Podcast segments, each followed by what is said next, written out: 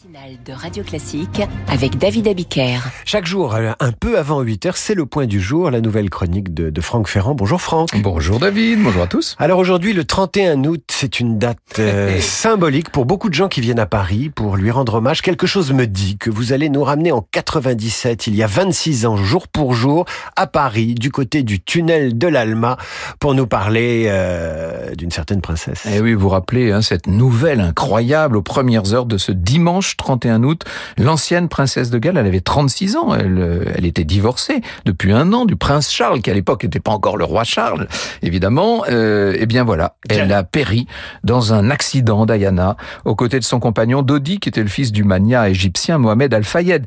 Non seulement c'est une des femmes les plus célèbres du monde qui vient de mourir, mais c'est tout un idéal populaire de beauté, d'humanité, engagé dans la lutte contre le sida, le combat contre l'emploi des mines antipersonnelles, etc. Et Tony Blair avait parlé de la princesse princesse du peuple. Alors, est-ce que plus d'un quart de siècle plus tard, les circonstances de cette mort euh, font encore débat? Oh, le sujet ne quitte jamais l'actualité. Vous savez, vous avez peut-être appris il y a un mois que le fameux yacht de Dodi Al-Fayed avait coulé au large de Nice.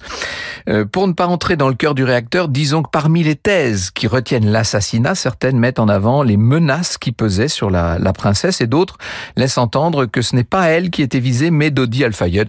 Je ne trancherai pas ce matin, j'en ai pas le temps de toute façon. Pour le reste, vous vous rappelez quelle secousse a été la mort de, de Lady Di, hein, c'est ce que vous disiez à propos de Tony Blair. C'est Stephen Frears qui avait fait un film avec ça, euh, passionnant d'ailleurs.